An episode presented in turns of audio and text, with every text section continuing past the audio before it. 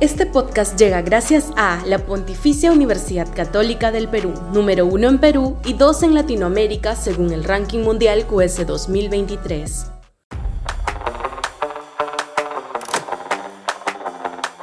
Una encuesta que nos desnuda. Sudaca, Perú. Buen periodismo.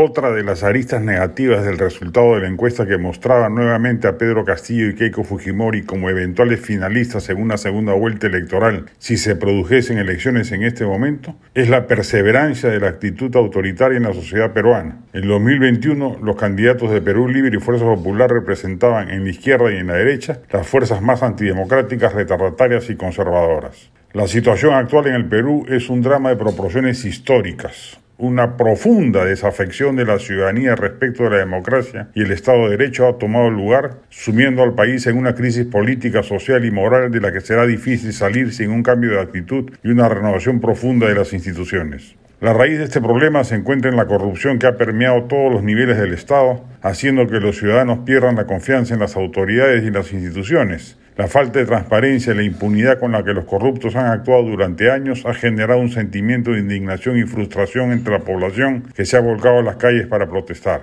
Esta desafección se ve reflejada en la creciente polarización de la sociedad. Muchos ciudadanos no ven en la democracia una herramienta efectiva para mejorar sus condiciones de vida y consideran que el Estado no responde a sus necesidades. Por otro lado, grupos radicales han aprovechado esta situación para promover una agenda antidemocrática y violenta que amenaza la estabilidad del país. Ante esta situación es urgente que se tomen medidas para recuperar la confianza de los ciudadanos en las instituciones y en la democracia. Es necesario que las autoridades asuman su responsabilidad y trabajen para erradicar la corrupción y fortalecer el Estado de Derecho. Además, se requiere de un esfuerzo conjunto de la sociedad civil, los medios de comunicación y la academia para promover una cultura de transparencia y participación ciudadana. Tenemos tres años por delante para lograrlo si no queremos que esa encuesta se vuelva premonitoria y si bien sean otros los nombres, las mismas actitudes detrás de ellos sean las que predominen en una próxima jornada electoral, convirtiendo estos años políticos en un quinquenio también perdido, no solo en materia económica.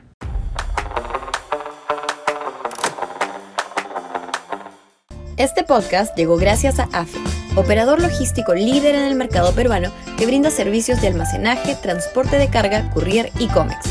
Los puedes ubicar en www.afe.pe. Este podcast llega gracias a la Pontificia Universidad Católica del Perú, número uno en Perú y dos en Latinoamérica según el ranking mundial QS 2023.